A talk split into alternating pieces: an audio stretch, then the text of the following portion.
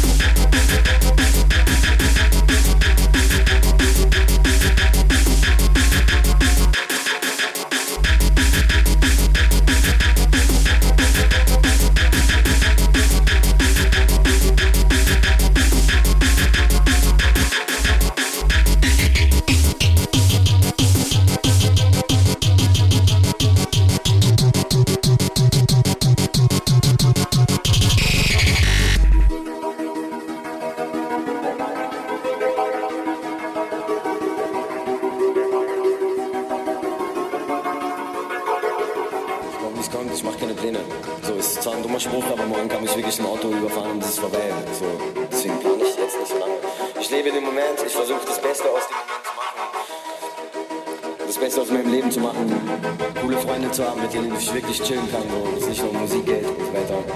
Einfach das Leben so gestalten kann.